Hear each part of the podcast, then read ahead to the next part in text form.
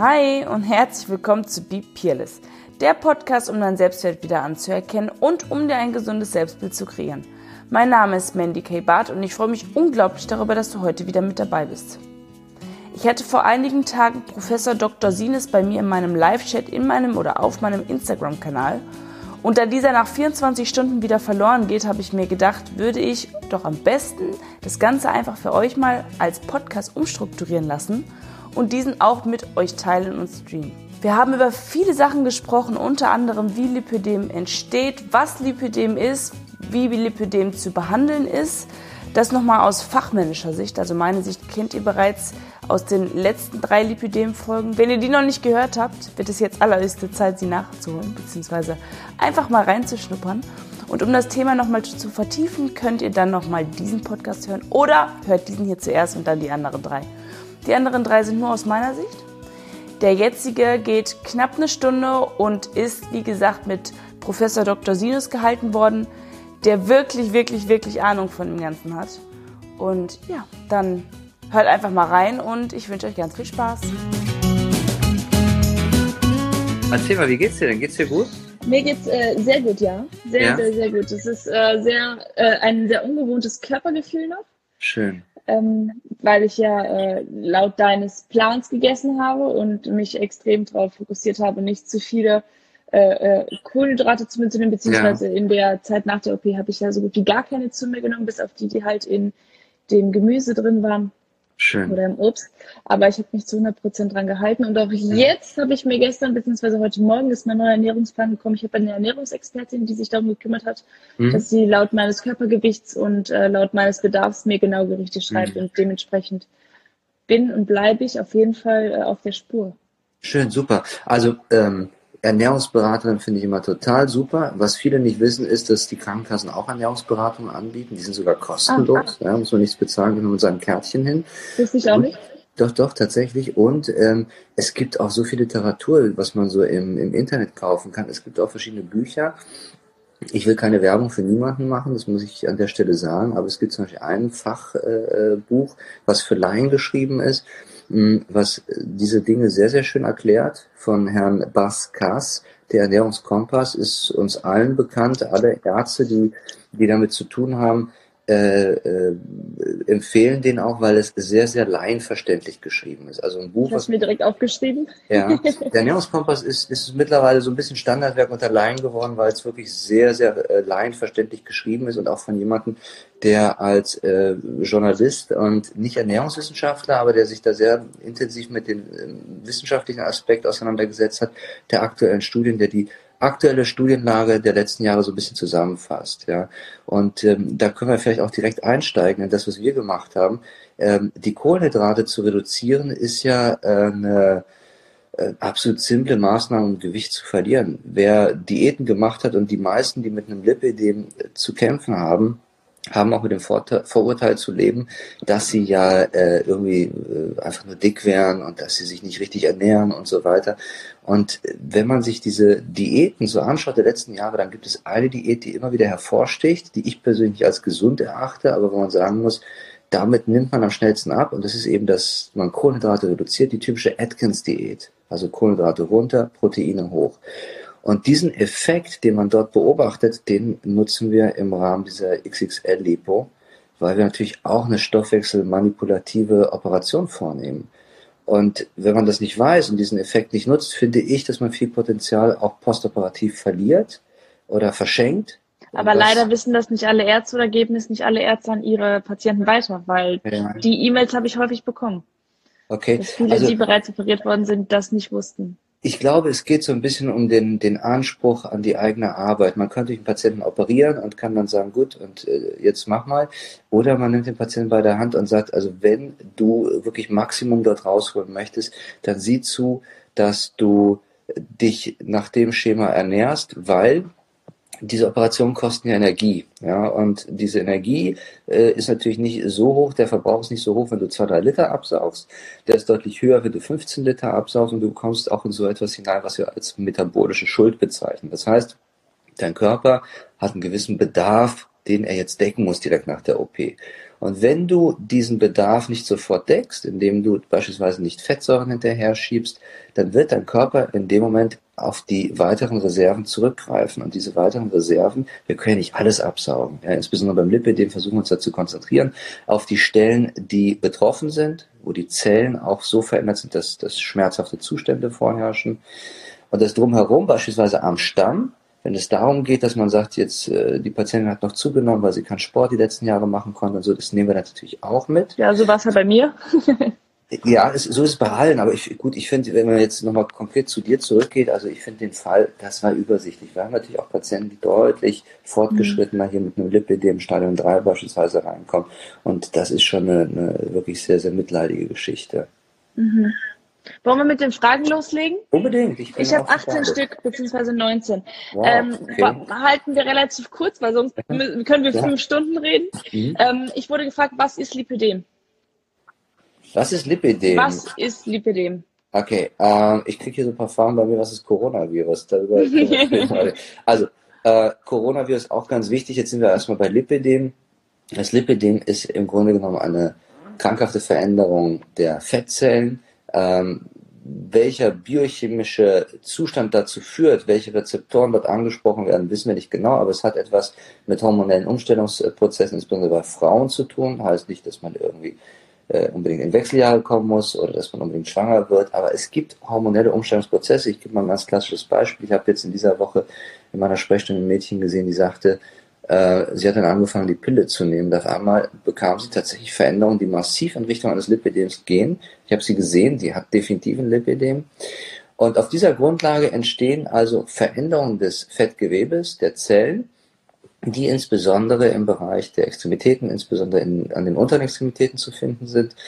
Dadurch wuchert das Ganze, das heißt, die Zellen schwellen regelrecht an, produzieren auch einen Lymphstau.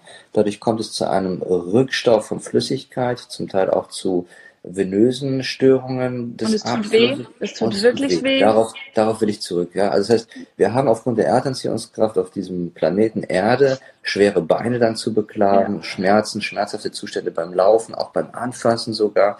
Und das Ganze geht weiter. Man kriegt diese Veränderung dann auch an den Armen. Es gibt auch Patienten, die kriegen sowas primär erstmal an den Armen, dann an den Beinen, aber in der Regel haben wir häufiger Beinbetroffenheit. Ja, ich habe beides gehabt, erst Beine, dann Arme. Ja, also es, es ist so von der Reihenfolge sieht man das immer in der Regel so und dann äh, sieht man am Ende, dass auch im Stammbereich äh, äh die Patientinnen zulegen, weil ganz einfach äh, so, eine, so ein Zustand äh, entsteht, dass die Patientinnen es sind fast nur Frauen oder überwiegend Frauen, die wir so sehen, also ich sehe eigentlich nur Frauen, dass sie auch keinen Sport mehr machen, dass sie sich zurückziehen. Es, es kommen auch, depressive, auch. Es kommen auch depressive Zustände dazu, weil die Veränderung, ich habe, also ich bleibe jetzt mal zeitnah an dem, was ich gesehen habe. In dieser Woche, dieses junge Mädel, das ich gesehen habe, die war so ungefähr Mitte 20 und die zeigt mir Bilder, wie sie mit 19 aussah.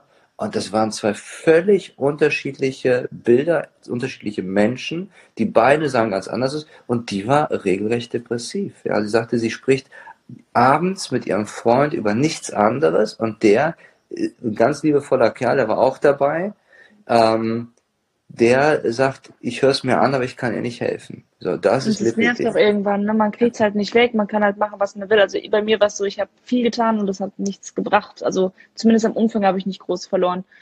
Trotzdem. Glaub, das, das, deprimiert übrigens zusätzlich, dass man wirklich sehr aktiv hineingeht, versucht Sport zu treiben, Richtig. an der Ernährung manipuliert, aber du bist chancenlos. Ja. ja.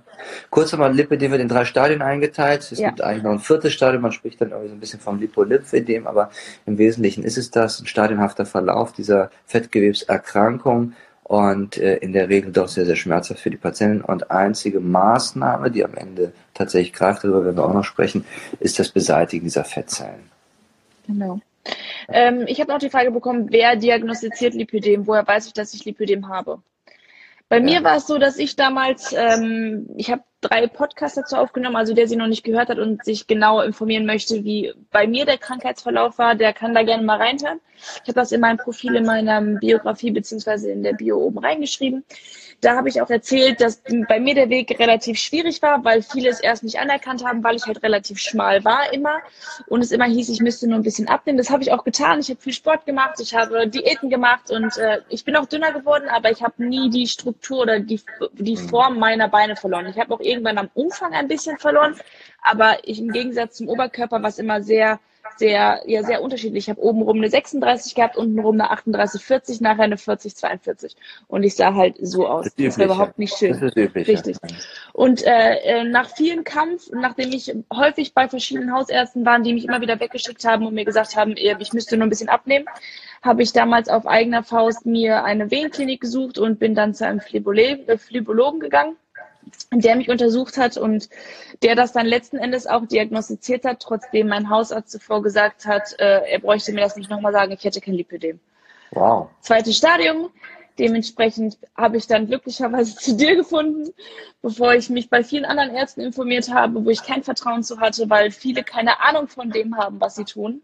Okay. Und ähm, auch oft die, die, die mir angeraten haben, 15 OPs zu machen. Gefühlt 15, das ist jetzt eine fiktive Zahl. Also die wollten jede Zone einzeln operieren. Das hieß für mich oder würde jedes Mal heißen, jedes Mal eine äh, Narkose oder halt eine, ähm, also je nachdem, wie viel sie halt absaugen oder dieses, dieses, das Ding ist halt oder wäre halt gewesen, ich hätte jedes Mal einen Krankenschein bekommen und es wäre letzten Endes teurer geworden, weil natürlich eine OP im Großen und Ganzen, so habe ich es festgestellt, günstiger ist, als wenn ich fünfmal hingehe und fünfmal Krankenschein kriege und den genau. ganzen Krankheitsverlauf fünfmal hintereinander habe. Genau.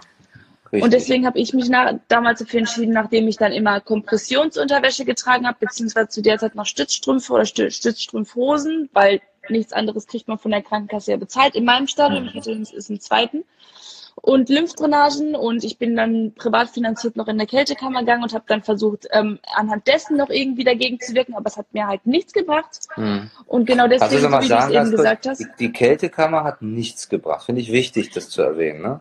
Also es hat ja. nichts gebracht in dem, dass es besser geworden ist. Genau. Auf gar keinen Fall. Es ist Erfahrung. natürlich förderlich, genau, es ist förderlich ja. gewesen, weil also auch für die Reduktion meines Gewichtes, mhm. aber es war nicht so, dass es dadurch weggegangen ist. Also man konnte auch mit allen unterstützenden Maßnahmen, die ich gemacht habe, das Ganze mhm. erträglicher machen, erträglicher gestalten. Ich konnte besser laufen, ich konnte besser fliegen. Und es hat sich natürlich angenehmer angefühlt, wenn ich meine Lymphdrainage gehabt habe und das ganze Wasser abtransportiert worden ist. Aber es hat den, die Krankheit nicht aufgelöst, sondern es war mhm. einfach nur eine Betäubung der momentanen Situation quasi. Ja und abends also Schwersttabletten ja. genommen etc. Es hat halt nichts an der Ursache getan. Die Zellen schwe äh, schwellen ab, ne? durch die Kälte schwellen die Zellen ab, aber sie sind noch da und sind, ist nicht, natürlich nicht zu vergleichen mit einer Fettabsaugung. Ja? Genau. Und, und im Wesentlichen geht es dann tatsächlich nur darum, wie macht man so eine Fettabsaugung? Fraktioniert in vielen Sitzungen oder man sagt, ich hau einmal rein und das hat ja zahlreiche positive Effekte. Also jetzt nicht nur diese Krankschreibung, wie du sagst. Beispielsweise. Ja. Okay, wir gehen weiter. Ähm, zahlt die Krankenkasse die OP eines Lipödems? Nein, bei mir nicht. Erst ja. ab Stadium 3 und mit immer wieder beantragen. Du musst, ich glaube, sechs Monate lang nachweislich Maßnahmen äh, äh, gemacht haben, wie Lymphdrainage, Kompressionswäsche bzw. Stützstrümpfe. Und im Stadium 3 kannst du es dann mit viel Kampf irgendwann erkämpfen, dass sie es bezahlen. Im Stadium 2, so wie ich es hatte, und ich hatte schon immense Schmerzen, ich konnte keinen Sport mehr machen, bei mir wurde es nicht bezahlt. Ja. Leider. Also, pass auf, ich möchte dazu noch zwei Sachen sagen. Also, mhm. äh, erstmal, wer diagnostiziert das Lipidem? Das Lipidem ist eine klinische Diagnose. Das heißt, man guckt sich an und sagt es. Und häufig wird noch ein, ein Venenarzt hinzugezogen, der, Traum der äh, äh, äh, Phlebologe ist und macht dann noch einen Ultraschall und sagt, okay, genau. es, sind nicht die, es sind nicht die Venen, sondern es muss was anderes sein. Und dadurch kommt häufig die Diagnosestellung tatsächlich vom Phlebologen. Ja? Und das ist dann auch der Verlauf, den man nimmt, wenn man jetzt nach der Empfehlung der, des, dieses gemeinsamen äh, Bundesausschusses von Krankenkassen und Ärzten sagt, wer kriegt jetzt so eine OP äh, bezahlt. Das sind dann Patientinnen mit einem sehr fortgeschrittenen Lipidem und dieses fortgeschrittene Lipidem wird daran festgemacht, dass du eine Historie hast. Ja, weil wenn du das über Jahre jetzt hinweg hast und das entwickelt sich jetzt zu einem Stadium 3, richtig fortgeschrittenes Lipidem, dann warst du ja schon mal öfter beim, beim Arzt und dann gibt es eine Krankengeschichte und dann warst du immer wieder beim Dermatologen und warst vielleicht auch immer wieder beim Phlebologen und so weiter. Und auf dieser Grundlage wird das dann tatsächlich entschieden. Ähm, es ist schön, wenn man das bezahlt bekommt, ja, weil die Fettabsaugung, egal ob du sie jetzt fraktioniert machst, viele Male hintereinander oder ob du es so machst, wie wir es empfehlen, weil wir sagen, nimm den Effekt des Nachbrennens mit, nimm den Effekt des metabolischen Shifts mit und all diese Sachen im Rahmen der XXL-Absaugung. Ähm, egal wie du es machst, äh, ist es tatsächlich so, dass je früher du einsteigst, desto besser ist es für deine Haut, ja. Weil wenn du irgendwie wartest bis Stadium ja. 3 und sagst, okay, lass mich doch die Krankenkasse das bezahlen, dann hast du echt ein Problem, weil hinterher brauchst du Straffungsoperationen und so weiter. Ja. ja also das, das sind ganz wichtige Punkte, die die Leute da draußen wissen sollten. Also kein Mensch ruht sich auf einem Lipidem Stadium 2 aus, auch nicht auf einem Stadium 1, weil es einfach auch an der eigenen Seele irgendwo nagt. Aber ähm, ich glaube, dass äh, es sich lohnt, möglichst frühzeitig aktiv zu werden. Ja. Deswegen habe hab ich das direkt gemacht. Ja, auch da habe ich wirklich Erfahrungen äh, machen müssen in den letzten Jahren mit, mit Mädels, die dann irgendwie verschwunden sind und dann irgendwie zwei Jahre lang in einer großen Uniklinik hier behandelt worden sind mit äh, Kompressionsstrümpfen und so. Es wird nur schlimmer, es wird nicht besser. Ja. ja. ja. Äh, was ist eine XXL-Liposuktion? Mhm, gute Frage. Eine XXL-Liposuktion ist einfach erstmal ein Terminus für eine Fettabsaugung, eine Form einer Fettabsaugung, die komplett anders ist als die Fettabsaugung, die wir in den letzten Jahren so durchgeführt haben. Das heißt, wir haben früher aufgrund der historischen Entwicklung der Fettabsaugung irgendwann gesagt, so nach vier, fünf Litern ist Schluss. Unabhängig jetzt von Lipidem oder was auch immer. Das ist allerdings auf eine Zeit zurückzuführen, wo die Fettabsaugung auch überwiegend in lokaler Anästhesie und allenfalls mit Dämmerschlaf durchgeführt wurde. Damals wurde, diese Zeit habe ich noch erlebt vor 20 Jahren, damals wurde der Patient sozusagen ausschließlich von uns von den Chirurgen behandelt. Da gab es keine Narkosearzt, gar nichts. Und da haben wir sogar die, den Dämmerschlaf mitgemacht. Also alles in allem ein bisschen äh, Cowboy-Style, muss man sagen. Und da hat man äh, irgendwann nach vier, fünf Litern aufgehört, weil du kannst nur so viel absaugen, wie du reinspritzt, weil die Lokalanästhesie kannst du nicht in uns Endliche da hineinspritzen, weil du intoxikierst die Patienten. Also hat man gesagt, je nach Körpergewicht, so nach äh, so und so viel Milligramm Lokalanästhesie pro Körpergewicht, dann ist man irgendwann auf vier Liter oder so gekommen. So. Ähm, wir haben mittlerweile die Lokalanästhesie komplett reduziert, weil die Leute liegen ja in Vollnarkose da. Ja? Und äh, damit habt ihr keine Schmerzen, also können wir den Patienten, die Patientin nicht mit der Lokalanästhesie vergiften. Und die Patientinnen werden dort äh, unter anästhesiologischer Aufsicht in Vollnarkose kreislaufstabil geführt. Das heißt, ich bin in der Lage, definitiv mehr als 8 Liter abzusaugen. Wir haben alles so ab 8 Liter aufwärts als XXL-Absaugung bezeichnet, weil es einfach für uns eine XXL-Dauer ist. Ja, also wir brauchen sehr viel Zeit dafür. Wir haben, glaube ich, bei dir vier Stunden gebraucht für diese, für diesen Umfang. Äh, die Patienten werden dann auch gedreht, sie werden speziell gewärmt, es werden warme Infusionen äh, infundiert. Die Patienten werden sehr, sehr engmaschig kontrolliert mit Körpertemperatur. Da gibt es dann eine Temperatursonde, die an deinem Körper angebracht wird. Also es ist eine aufwendige Absaugung, auch deshalb XXL. Und äh, um das jetzt kurz zu machen, äh, long story short äh, äh, told, ähm, die XXL-Absaugung basiert darauf, dass ich so viel Fett rausnehme, dass ich deinen Körper in, in einen Zustand versetze, wo der Körper einfach Nährstoffe braucht. Ja, muss das irgendwie ersetzen. Wir haben jetzt die Fettreserve sozusagen geplündert und dein Körper kommt durch diese, dieses XXL-Manöver in einen Zustand, wo er von außen neue Nährstoffe, also insbesondere Fette, auffüllen möchte. Es gibt Monitoring im, im Blut. Ja, das heißt, das Gehirn weiß ganz genau, wie hoch sind jetzt die, die, die Fettsäurespiegel im Blut. Und wenn diese Fettsäurespiegel abrupt sinken, wir haben Patienten, die mussten dann später keine Fettsäuresenker mehr nehmen, also keine Lipidsenker mehr nehmen nach dieser Operation, dann ähm, sagt dein Körper jetzt hier äh, einschmeißen. Ja, und du kriegst Hunger und willst essen. Und das geht aber lange, lange Zeit so, wenn du dem Körper diesen Hunger nicht stillst, indem du nicht fettreich jetzt isst.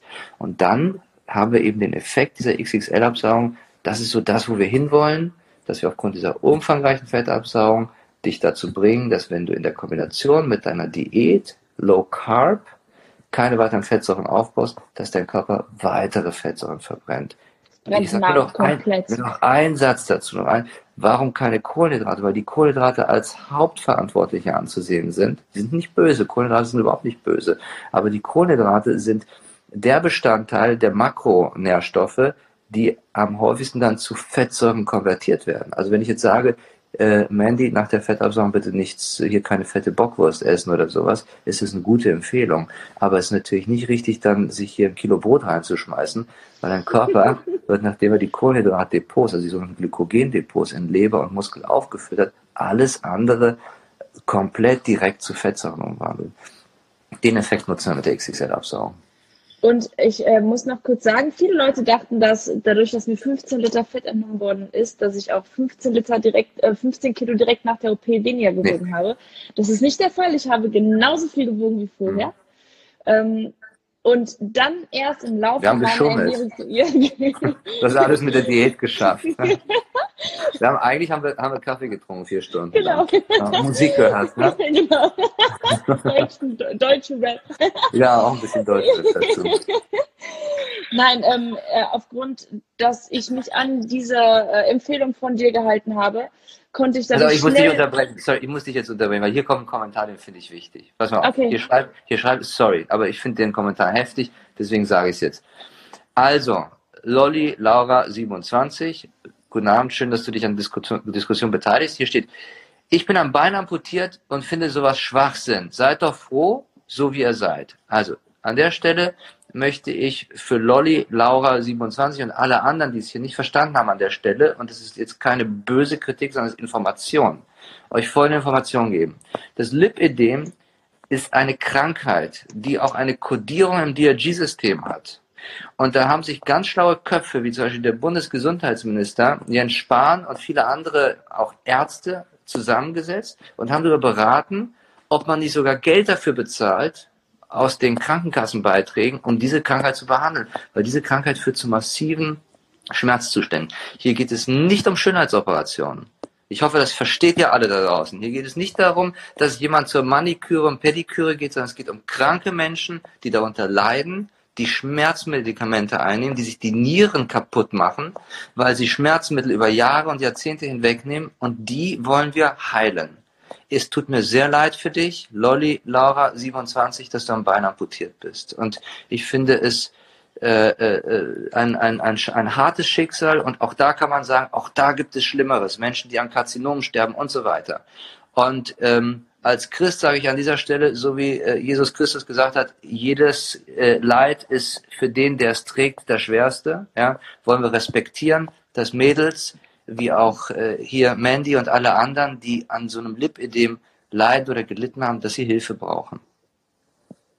Danke. Bitte. Das ist auch eine Diskussion, die ich häufig führe. Ähm, ja, jedenfalls habe ich von dir ja einen Plan bekommen, beziehungsweise einen, einen, einen, einen Richtwert, nach den, oder an den ich mich halten durfte. Und mhm. es klappt seitdem 1A, das hatte ich ja gerade schon mal angesprochen. Schön, das ähm, Eine Frage noch, und zwar, oder eine weitere Frage, was kostet eine XXL-Liposuktion und ist eine Ratenzahlung möglich? Das war eine der häufigst gestelltesten ja. Fragen. Aha. Ja, also Ratenzahlung ist möglich, dafür gibt es verschiedene äh, Kreditanbieter. Wir selber sind kein Kreditanbieter, in unserer Klinik werden keine Kredite vergeben, auch keine Empfehlung dazu gegeben. Es gibt wohl einen Link, den wir bei uns auf der Seite haben, wo man zu verschiedenen Kreditanbietern kommt. Aber diese äh, Kreditanbieter stellen sich zur Verfügung, um für medizinische Leistungen, für, weiß ich nicht, äh, für Schönheitsoperationen, für Zahnbehandlung, für verschiedene Leistungen, für ein Auto, ja, solche äh, ähm, äh, Kredite zu vergeben. Diese Kredite werden dann sozusagen an uns ausgezahlt und ihr zahlt eure Raten dahin. Das heißt, das ist die Ratenzahlung. Äh, das ist das eine. Das andere ist, was kostet es? In der Grundausfertigung, also in der, in der aller, aller günstigsten Variante, kostet eine XXL-Absaugung ab 8.500 Euro aufwärts. Ähm, es geht immer darum, wie umfangreich ist sowas, weil ihr kauft natürlich OP-Zeit damit. Die XXL-Absaugung, muss man ganz klar an der Stelle sagen, ist eben nicht von, vom Gemeinschaften, äh, gemeinsamen Bundesausschuss äh, als die Methode äh, äh, benannt worden, wonach jetzt alle operiert werden sollen, sondern es, es wird dort gesagt, dass man so äh, kleine Mengen wie zwei, drei Liter absaugen kann. Und wenn ihr euch für diesen Weg entscheidet, dann müsst ihr es leider aus der eigenen Tasche bezahlen. Und leider ist es auch tatsächlich so, dass die meisten gar nicht abwarten, bis sie in dieses Stadium 3 kommen. Gott sei Dank aus meiner Sicht weil dieses Stadium 3 doch sehr verheerend ist, auch was die Hautverhältnisse anbetrifft, dass man Strafungsoperationen ja. so vornehmen muss. Und dann eben wird so was äh, dann auch teurer. Also ich will euch ein Beispiel geben. Wir, wir haben auch Patienten, wo wir 20 Liter absaugen und die sind dann auch äh, ratzfatz irgendwo bei 15.000 Euro, je nachdem, in welchen Regionen wir arbeiten, müssen wir wenden oder nicht. Das können doch sehr, sehr aufwendige und teure Operationen werden. Ja. Wie sind ja. die Schmerzen nachher der OP? Ähm, ich habe, glaube ich, einen ganz guten Krankheitsverlauf gezeigt auf meinem Instagram-Account. Ähm, es ist äh, mit nichts zu vergleichen. Anfänglich ist es eher wie Muskelkater. Mhm. Und danach wird es immer komischer. Also ich habe das Gefühl gehabt, dass, also meine Beine sind sehr hart geworden, das meine, meine Muskulatur war komplett hart.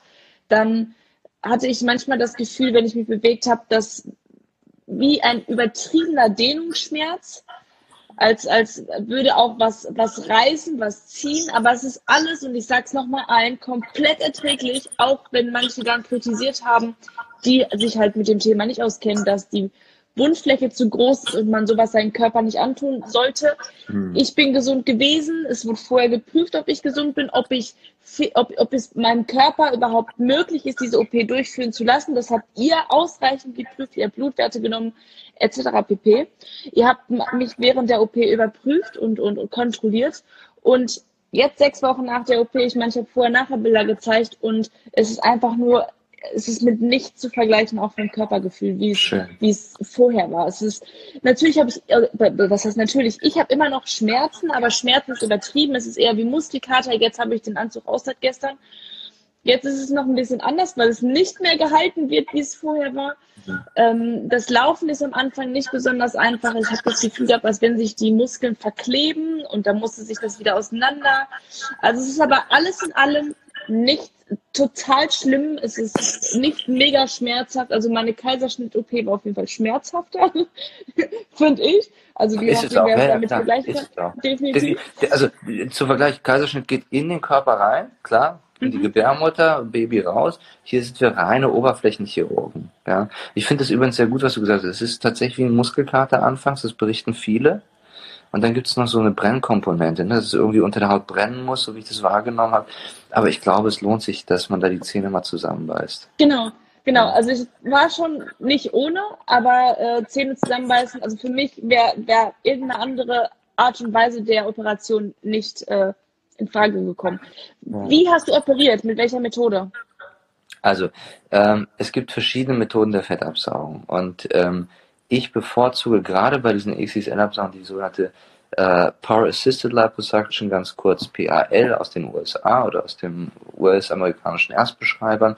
Es ist nichts anderes als eine sogenannte vibrationsassistierte Fettabsaugung. Das heißt, wir haben eine Hochfrequenzvibration, die unter der Haut zu Schwingungen führt, damit die Fettzellen löst und sie auch manuell zerstört je nachdem, wie hoch ich die Frequenz stelle. Ich stelle die Frequenz bei diesen Absaugungen extrem hoch auf 5000 pro Minute, damit die Haut sich zusammenzieht, weil ich befürchte, dass eben beispielsweise bei dieser äh, wasserstrahlassistierten Liposuktion. Die Wahl, was die meisten noch machen? Genau das. Also ich, ich finde, dass die Wahl so ein bisschen missverstanden wird. Ja, also äh, lass uns noch mal ganz kurz das systematisch aufklären, ohne jetzt zu viel Zeit mit den einzelnen Fragen zu verlieren. Es ist so, diese Power Assisted Liposuction hat den Vorteil, ja, ich will nicht zu Professor Dara hier, bla bla bla.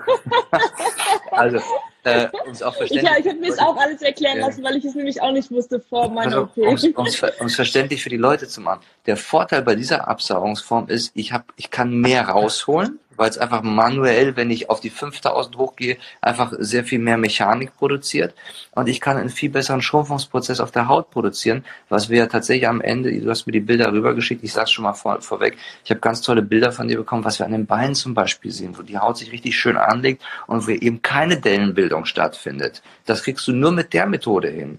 Und äh, glaub mir, jetzt mache ich den Job seit 20 Jahren, also ich mache seit 20 Jahren nichts anderes als plastische Chirurgie. Äh, leider habe ich alle Fehler schon begangen, die man begehen kann. Ja, das heißt, ich habe auch mit der konventionellen Methode gesaugt und es gab furchtbare Dellen. Ich habe die Wahl probiert. Die Wahl hat aus meiner Sicht den Nachteil und deswegen noch mal kurz zu dem falsch verstandenen äh, äh, äh, äh, Methodik der Wahl. Die, die ist nicht äh, mechanisch äh, gravierend genug. Das heißt, du kannst damit gar nicht so viel rausholen. Es gibt Wasserstahl, der macht so ein bisschen pf, pf, pf, und der löst nicht genug. Und die Wahl ist eher dazu schonend, das Fett rauszuholen, um sie für Eigenfetttransplantation zu nutzen. Also genau. wenn jemand hundertprozentig auch nochmal sicher gehen möchte, dass er möglichst wenig Zellverluste hat, nimmt er die Wahl ran. Ja, ja aber für ein Lipidem ist es nicht sinnvoll, Nein, weil wir wollen ja das Fett nicht erhalten, weil was sollen wir krankes Fett also, weiterhin verpflanzen? Sagen wir mal ganz ehrlich, es ist so, dieses äh, diese Behandlungen der Fettabsaugung, ob es jetzt für das Lipidem ist oder andere Dinge, bleibt am Ende auch ein Business. Das heißt, es ist auch irgendwo eine ökonomische Frage. Und jeder Hersteller möchte seine Geräte natürlich verkaufen.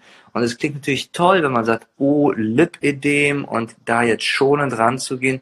Äh, mit schonen kriegen wir keine 15 Liter raus. I'm sorry. Ja, wer das schafft, dem schenke ich mein Auto. Ja, das will ich sehen. Ja.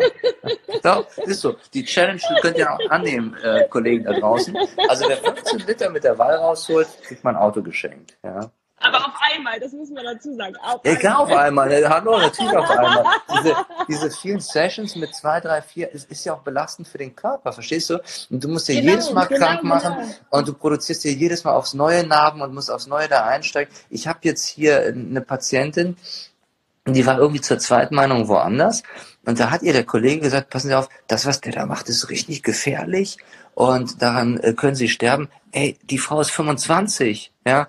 Hier geht's doch um Patientenselektion. Wir nehmen jetzt hier keine Herzkranken, die irgendwie äh, äh, eine koronare Herzerkrankung haben äh, und einen hohen Blutdruck haben oder sonst irgendwas, sondern wir, wir versuchen wirklich gesunde Patienten anzunehmen und in der Regel sind es auch überwiegend junge Frauen. Also Lipödem ist bei sehr, sehr vielen jungen Frauen verbreitet. Siehst du ja auch an der Aktion in Hannover, es waren so viele junge Frauen bei diesem Lipödem ist ein Arschloch-Ding. Also äh, nee, keiner stirbt.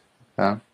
Hattest du schon mal eine, äh, ja genau, also ist, ist dir schon mal jemand gestorben nach einer XXL-Produktion? Ja, also wenn mir, wenn mir jemand, also nein, die Antwort ist natürlich eindeutig nein, aber wenn natürlich sowas passiert, nein. wenn sowas passiert, es, es, es gibt ja jetzt im letzten Jahr ist so einiges durch die Presse gegangen, ja, und es ist tatsächlich in Düsseldorf eine junge Frau verstorben, das muss man an der Stelle auch erwähnen, bei einer Fettabsaugung die das Ziel hatte, irgendwie Fett in den Po zu bringen. Das klassische Brazilian Butt Lift. So, jetzt muss man zu dem Kollegen sagen, ohne jetzt hier einen Shitstorm auslösen zu wollen, weil den Shitstorm hat er schon.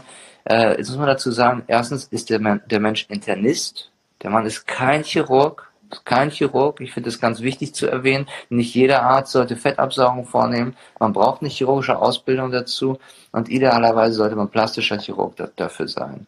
Und das Zweite ist, da ist viel Fett abgesaugt worden, das ist richtig, aber ähm, der, ähm, der Kollege hat keinen Anästhesisten dabei gehabt. Der hat im Prinzip das gemacht, was ich vorhin erwähnt habe, was wir so vor 20 Jahren gemacht haben. Der hat alles in Eigenregie gemacht.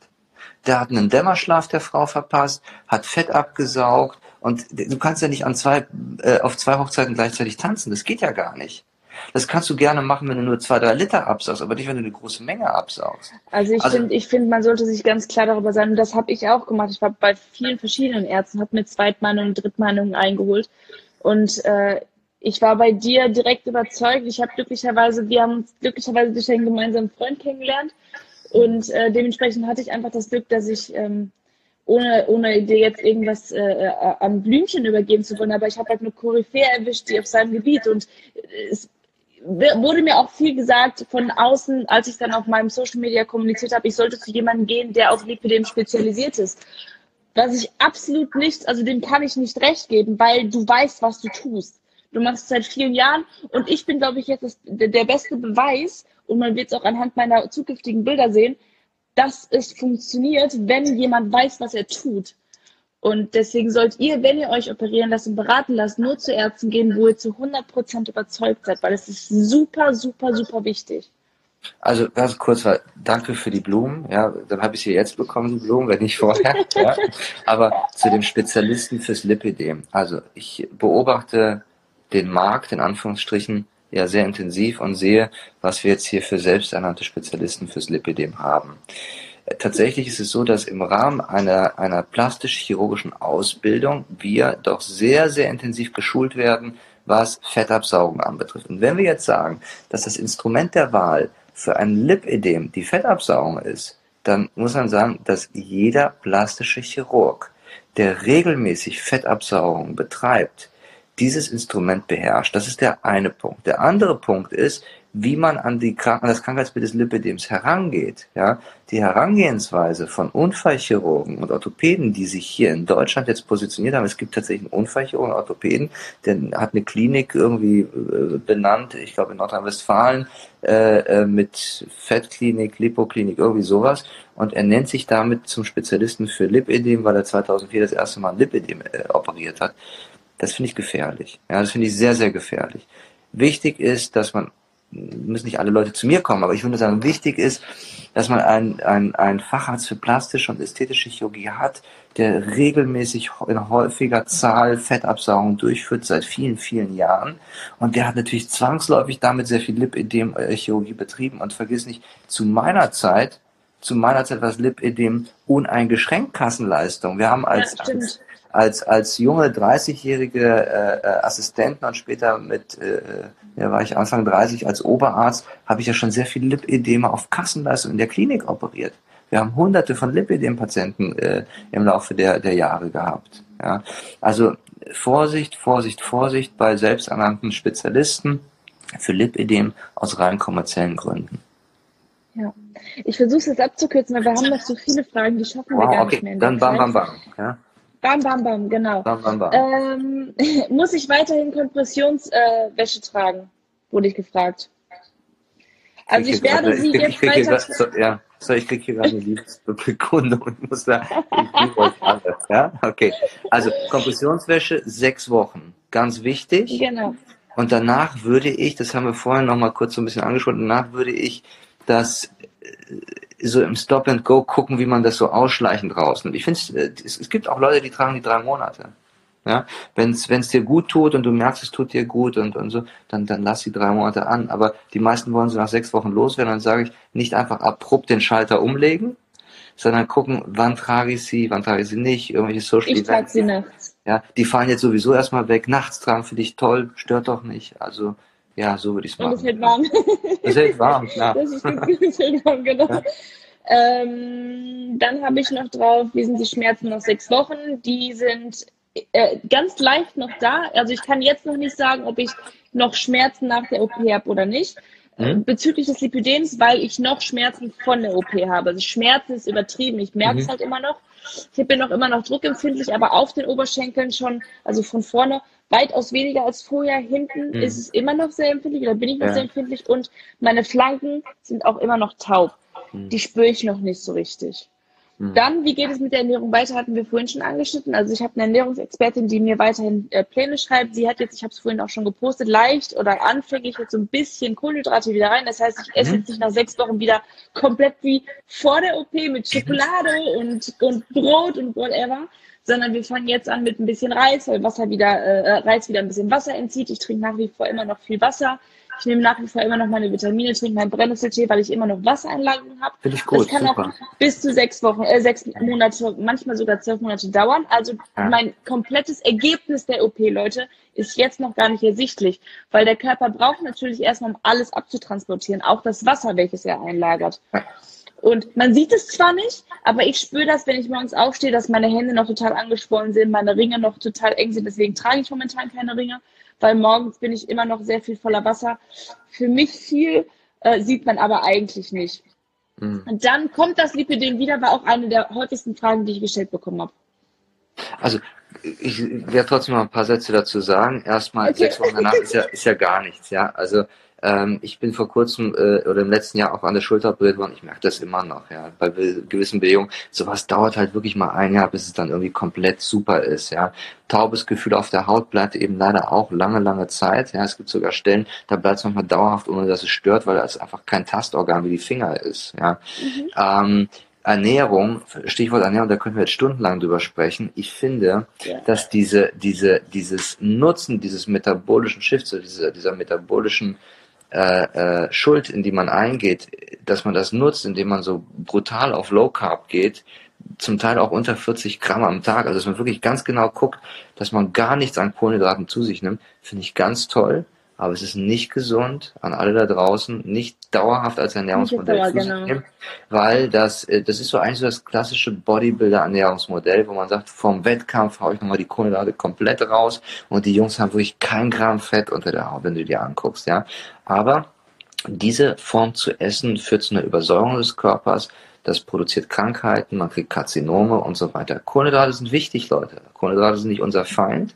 Wir wollen nur die richtigen Kohlenhydrate essen das heißt Schoki, I'm sorry, geht gar nicht, ja. Und wer unbedingt Schoki essen muss. 90-prozentige, äh, ich gönne mir jetzt manchmal am Tag ein 90-prozentiges genau Stück Schokolade. Das wollte ich sagen. Also man kann diese, diese, diese dunkle Schokolade essen, diese, diese, diese 90 äh, Prozent Schokolade, die, die schmeckt auch gut. Ja, die ist klar, okay, Voll 99 ist Katastrophe. Katastrophe. Ich, also diese, dieses Vollmilchding schmeckt scheinbar irgendwie besser. Ich war noch nie so ein Schokoladentyp, I'm sorry. Ich, weiß, dass ihr Mädels da draußen alle Schoki esst, ja, das ist okay, ja. aber macht's irgendwie mit Bedacht und, und nicht jeden Tag und so. Und, und wenn ich irgendwie brutal trainiert habe, kann ich sowieso meinetwegen auch mal was essen. Aber worauf ich hinaus möchte, ist das nicht als dauerhaftes Ernährungsmodell nehmen. Ja, es gibt auch sehr gute Kohlenhydrate in äh, Kichererbsen, Hül also Hülsengerichte überhaupt, Bohnen und so weiter. Und äh, diese Kohlenhydrate sind auch wichtig, dass man den Tag gut durchsteht. Und was wir auch gar nicht erwähnt haben, ist, was ich auch immer empfehle, ist in dieser Phase, dass man so eine Art äh, 12, 12 oder 16 zu 8 Fasten macht. Ja, 16 zu 8 habe ich gemacht. Ich habe 16 Stunden am Tag ich finde es toll, Ich finde es toll, aber auch das da bin ich auch der Meinung, ich, ich finde es nicht gut, das dauerhaft zu machen, sondern unter der Woche kann man das dauerhaft irgendwie mal einmal in der Woche oder zweimal in der Woche mal, je nachdem, was du für Belastung hast. Die Menschen sind auch so unterschiedlich. Man muss gucken, dass man diese Sachen so macht, dass man, ich mag ungern Schoki, steht hier, ich mag auch keine Schoki, aber ich esse es, wenn ich, wenn ich irgendwo was süß mache. Wenn du musst. Also, wenn ich gezwungen werde. Also, ja. also ähm, dieses Fasten, ja, finde ich, finde ich gut, weil es den Insulinspiegel senkt hat einen katabolen Effekt damit. Das heißt, man nimmt dann auch zusätzlich ab und es reinigt auch die Zellen. Also es räumt irgendwie Zellschrott weg und so, steigert das Immunsystem und so. Aber wenn du jetzt irgendwie im Straßenbau arbeitest, ja, und, und, und hast so viel Kalorienbedarf, ja, dann musst du aufpassen und musst diesen Kalorienbedarf auch irgendwie decken. Also man kann mit all diesen Instrumenten spielen, man muss nur gucken, was für ein Typ ist man. Genau. Und da, da komme ich auch wieder zu meiner Buchempfehlung. Solche Sachen findet ihr auch in dieser Buchempfehlung drin, wo drin steht, äh, dass man wirklich gucken muss, wie individuell reagiert dein Körper. Ja, ja also ich habe jetzt sechs wichtig. Wochen durchgezogen und habe aber jetzt gemerkt, dass mein Körper nach sechs Wochen sagt, es ist Schluss. Und jetzt mache ich am Wochenende esse ich zwölf, also zwölf Stunden nichts und frühstücke dann schon. Mhm. Aber unter der Woche, wenn ich, wenn ich viel sitze und wenn ich gar nicht so aktiv bin, dann äh, mache ich genau. dann immer noch die 16 Stunden. Das finde ich cool. Das finde ich sehr, sehr gut. Ich mache es auch manchmal, weil ich es gesund finde, aber dann, wenn ich hier irgendwie Sprechstunden habe und dann nur rumhocke. Ja? Am Wochenende zum Beispiel genau. nicht, wenn ich hier mit der Family und, Kindern und so zusammen bin, dann, dann, dann möchte ich auch was essen, ja, möchte ich mich hier nicht sozial ja. irgendwie ausgrenzen. Aber ganz kurz, weil ich auch gefragt worden bin, das sollten wir vielleicht auch nochmal ganz äh, äh, äh, sollten wir ganz äh, äh fest nochmal halten und, und, und unterstreichen ich finde es wichtig und wir machen das, macht vielleicht nicht jeder Arzt, aber ich mache das. Ich gebe meinen Patientinnen und meinen Patienten einen Ernährungsplan an die Hand. Ja, ich erwarte nicht, dass fertige Ernährungswissenschaftler in meine Sprechstunde kommen. Die Leute, die zu uns kommen, haben Jobs, Kinder, Familie, alleinerziehende Mütter, Väter, die, die ihre Kinder am Wochenende, was auch immer, die kommen da nicht als äh, super vorgebildete Ernährungswissenschaftler rein. Ja, und wir helfen den Leuten, wir geben den DIN A4-Bogen und da steht alles drin, was darfst du essen, was darfst du nicht essen. Und nach diesen sechs Wochen gebe ich auch eine Empfehlung, dass ich dann sage, ähm, fahrt nicht so weiter, ja, weil ich, ich finde es nicht gesund, ich finde es nicht gut, zu lange diese, diese Atkins-Geschichte zu machen. Ich sage mal, Atkins ist an seiner eigenen Diät wahrscheinlich verstorben, ja. Aber ähm, ihr solltet ganz einfach dann äh, bewusst essen. Ja, man soll sich auch nicht quälen, Leute. Ja. Irgendwie, das Leben soll ja auch lebenswert sein. Richtig. Äh, du hast ja. die Frage nicht beantwortet, ob das Lipidem wiederkommt weil es nicht wiederkommt. Ja, also an der Stelle, wo wir absaugen, kommt das Lipidem definitiv nicht wieder. Ja, was weg Aber ist, ist weg. Trotzdem müsst ihr auf eure Ernährung achten. Ihr könnt nicht einfach ja. weiterhin so essen, wie ihr vorgegessen habt und dann sagen, ich bin trotzdem wieder fett geworden. Klar, wenn ihr weiterhin Scheiße esst, so wie ihr das vor der OP vielleicht getan habt, ja. dann wird sich auch nichts ändern, weil dann werdet ihr trotzdem wieder zunehmen und dann wird eure Figur nachher trotzdem so aussehen wie vorher. Weil ihr werdet nicht nur schlank gesaugt und bleibt dann schlank, sondern ihr kriegt Unterstützung bei eurer Diät und bei eurem Lipidem und für den Rest seid ihr selber verantwortlich und nicht, ich gehe in zwei Jahren wieder zum Dr. Sinus, da mal wieder 10.000 bis 15.000 Euro und dann lasse ich mir den ganzen Schlatz, den ich mir aufgefuttert habe, wieder wegsaugen. Also ich würde ja sagen, einfach kommen und wieder 10.000 bis 15.000 Euro da lassen, aber wir, haben, wir, haben genug Mega Patienten, wir, wir, haben genug Patienten und wir wollen das nicht. Das wollen wir direkt nicht haben und ich kündige noch was an. Wer sowas, wer so läuft, der so oder wer so tickt, dass er sagt, komm, dann gehe ich jedes Mal zum Fettabsaugen, das machen wir auch nicht. Also die Leute müssen wirklich motiviert reinkommen und müssen uns signalisieren, dass sie mitarbeiten wollen. Und das frage ich auch. Ja, ähm, ich finde wichtige Fragen für einen Chirurgen für mich ist, wie ist es, äh, im Verlauf der Erkrankung dazu gekommen, dass äh, beispielsweise auch der Bauch dick wird und so. Und wenn die Leute sagen, sie wollen Sport machen, können es aber nicht. Ich habe auch Leute, die gehen ins Wasser, die gehen schwimmen und versuchen, sich dann dort zu bewegen. Weil Wasser das, geht das, auch voll gut mit Lipödem. Ja, ja, klar. Und auch danach finde ich, also nach dem Fettabsaugen ist, ist, das, ist der Sport im Wasser oder Schwimmen so eine Art äh, Lymphdrainage auch. Ja. Ähm, wir haben ja aber auch Patienten, die zur XXL-Absaugung zu uns kommen mit krankhafter Adipositas, die einfach ihr, ihr Gewicht nicht mehr in den Griff bekommen können und die solche Magenoperationen wie den Magenbypass, Schlauchmagen und so weiter ablehnen. Ja. Und äh, wenn man sich die Zahlen anschaut, dass da auch Menschen sterben und so, verstehe ich das ja, und die sagen dann, bitte absaugen. Und dann müssen wir aber sehen, dass die wirklich motiviert reinkommen, motiviert auch die Ernährung mit umstellen, man identifiziert dann auch im Gespräch und sagt, sag mal, was machst du eigentlich falsch? Wo, wo ist jetzt, äh, die haben ja kein Lipidem, wo ist das Problem, dass du jetzt so dick geworden bist im Laufe der Jahre? Und dann identifiziert man häufig auch Probleme, wie zum Beispiel, der eine trinkt abends regelmäßig Alkohol, Kohlenhydrate, zu hoch, bumm, ja. Der andere ist einfach zu süß, nascht zu viel, der dritte bewegt sich nicht. Und wenn man diese Fehler identifiziert hat und sieht, dass die nachhaltig dann auch hinterhergehen und das wirklich ändern wollen, ja, die kommen ja wirklich sehr, sehr hilfesuchend zu uns, ja. Die bitten uns und flehen uns regelrecht an, dass wir sie absaugen. Deswegen wollen wir keine zwei und drei Absaugungen von. Wir wollen einmal BAM machen und den Rest machen die. Sollten wir. Ja? Wir haben eigentlich in unserem Gespräch schon alles beantwortet. Ich wurde jetzt noch gefragt, wie viel ich jetzt bis jetzt abgenommen habe. Also ich muss euch sagen, als ich äh, bevor ich die OP gemacht habe, war meine Waage, habe ich jetzt herausgefunden, kaputt. Das heißt, ich kenne mein eigentliches Anfangsgewicht nicht. Also ich habe damals gesagt, so um die 72 Kilo. Meine Waage ist aber komplett äh, äh, geschrottet anscheinend, weil ich bin nach der Liposuktion regelmäßig draufgegangen und die hat immer andere Werte angezeigt, weswegen ich mir jetzt nochmal eine neue Waage gekauft habe. Die Waage zeigt jetzt um die 60 Kilo an, das heißt 12 Kilo habe ich abgenommen, wenn der Anfangswert wirklich stimmt. Und es geht von Tag zu Tag immer noch mehr runter, weil ich natürlich mich weiter an die Ernährung halte und auch immer noch Wasser verliere.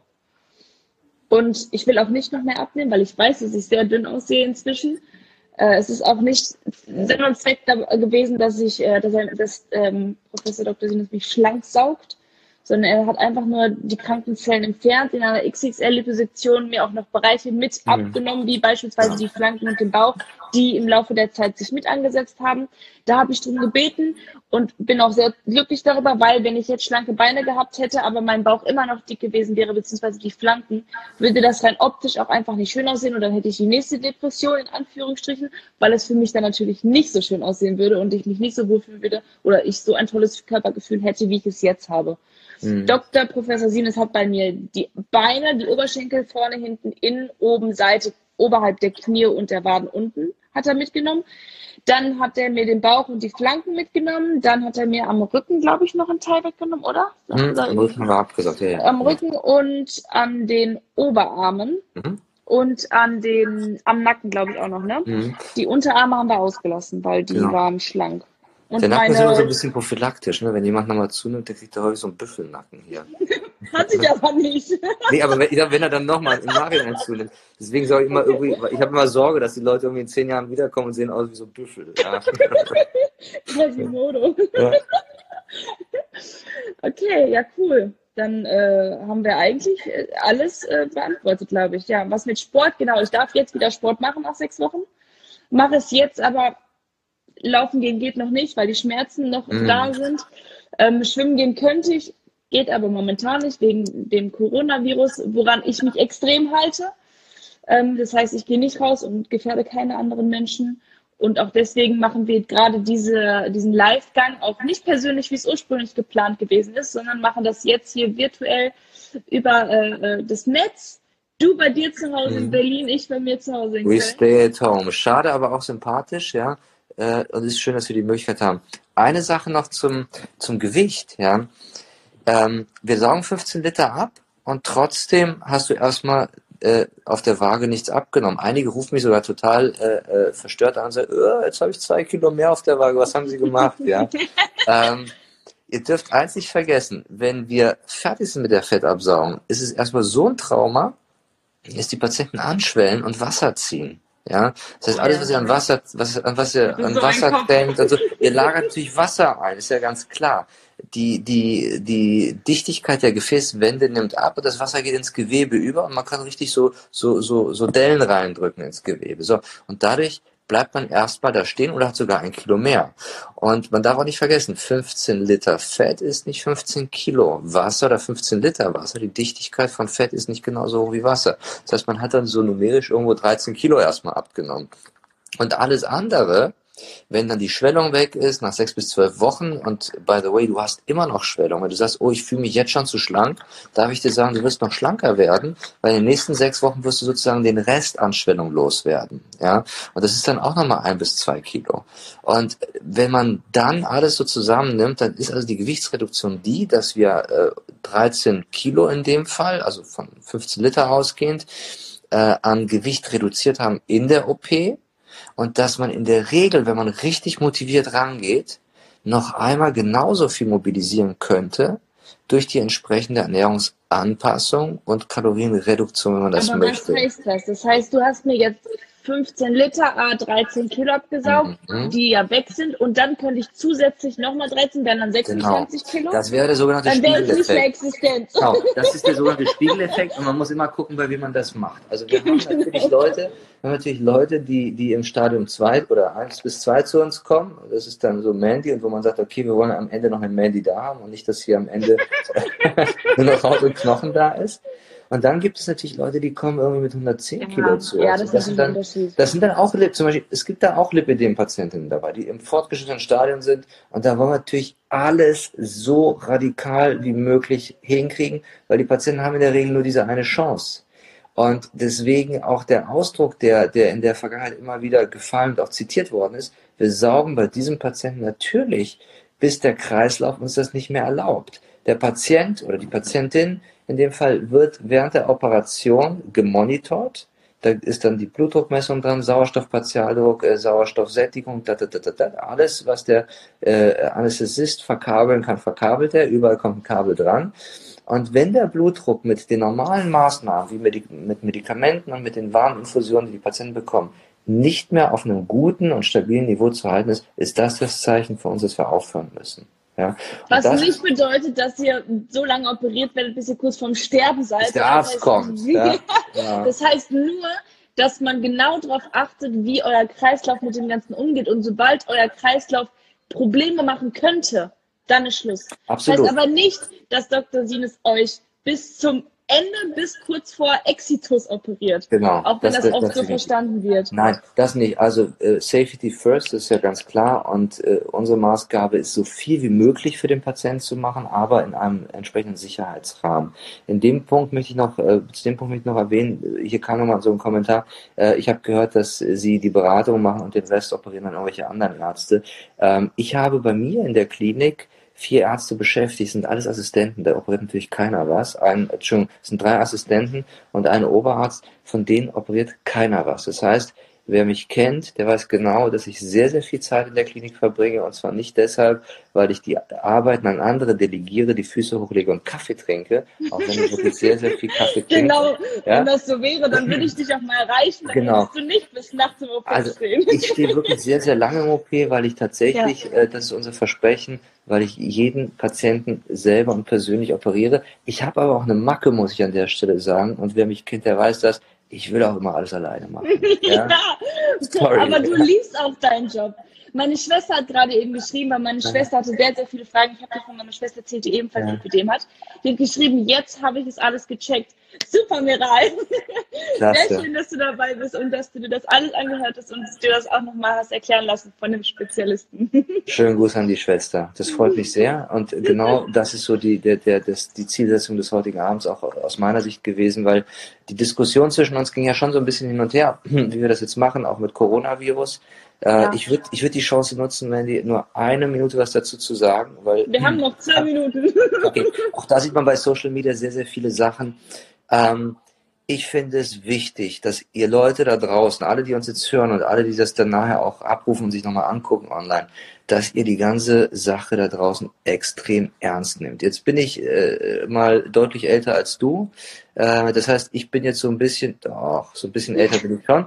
Ähm, ich bin jetzt in, in so einer, in so einer genau, ich bin jetzt in so einer Phase, in so einer Phase, wo man sagen würde, naja, der ist vielleicht Risikogruppe, aber so richtig noch nicht. Ich, ich versuche viel Sport zu treiben und fit zu sein, aber so ein, so ein junges Küken wie du oder andere junge Leute da draußen, die sagen, naja, ähm, ja ist ja, ist ja alles nicht so schlimm, ich werde ja nicht schwer krank und so. Das stimmt, aber wir wollen nicht die Schwächsten in unserer Gesellschaft äh, gefährden.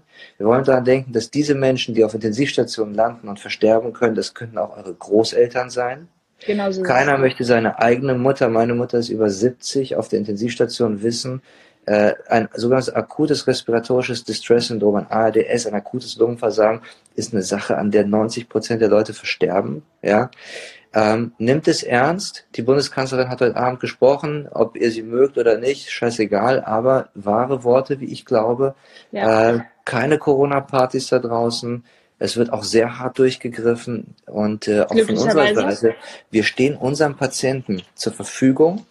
Wir versuchen, soziale Kontakte zu reduzieren. Deswegen machen wir das heute Abend so. Wir schränken unsere sozialen Kontakte nicht ein. Wir lassen uns vom Coronavirus nicht beeindrucken, aber werden entsprechend reagieren, so wie wir es heute Abend auch gemacht haben, dass wir eine digitale Schaltung haben, dass wir uns äh, hier über Social Media miteinander verabreden. Wir werden auch weiterhin mit allen so kommunizieren.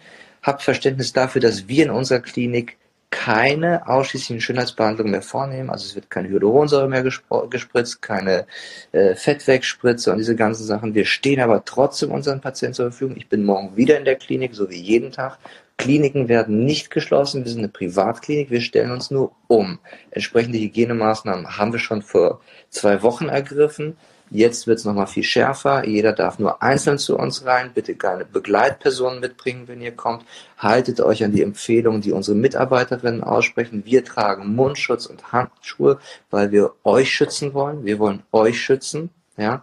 Und ähm, im Übrigen lasst euch durch dieses Coronavirus trotzdem nicht die gute Laune irgendwie zerstören. Ja?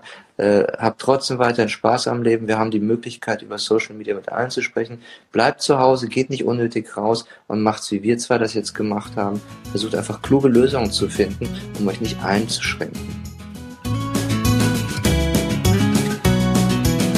Ich hoffe, du hattest viel Spaß beim Zuhören und die Folge konnte einige deiner Fragen klären, die du vielleicht zuvor noch gehabt hast und ich danke dir auf jeden Fall auch dafür, dass du immer wieder bei dem Podcast reinhörst. Und solltest du heute das erste Mal mit dabei sein, dann natürlich auch vielen Dank an dich. Ich freue mich, dass du zu mir gefunden hast. Jede Woche Sonntag kommt eine neue Folge online, also wenn du Bock hast, abonniere mich doch einfach, damit du keine weitere Folge mehr verpasst. Und ich freue mich natürlich auch jederzeit über dein Feedback über den Podcast. Und ganz wichtig, auch neue Themenvorschläge. Falls dich irgendetwas ganz besonders interessiert und du Bock darauf hast, dass ich mal darüber spreche, schreib mir doch einfach bei Instagram. Dort heiße ich auch Mandy K. Barth und weißt du was? Vergiss es nicht. Du bist einzigartig und genau so richtig, wie du bist. Hab noch einen schönen Tag. Bye!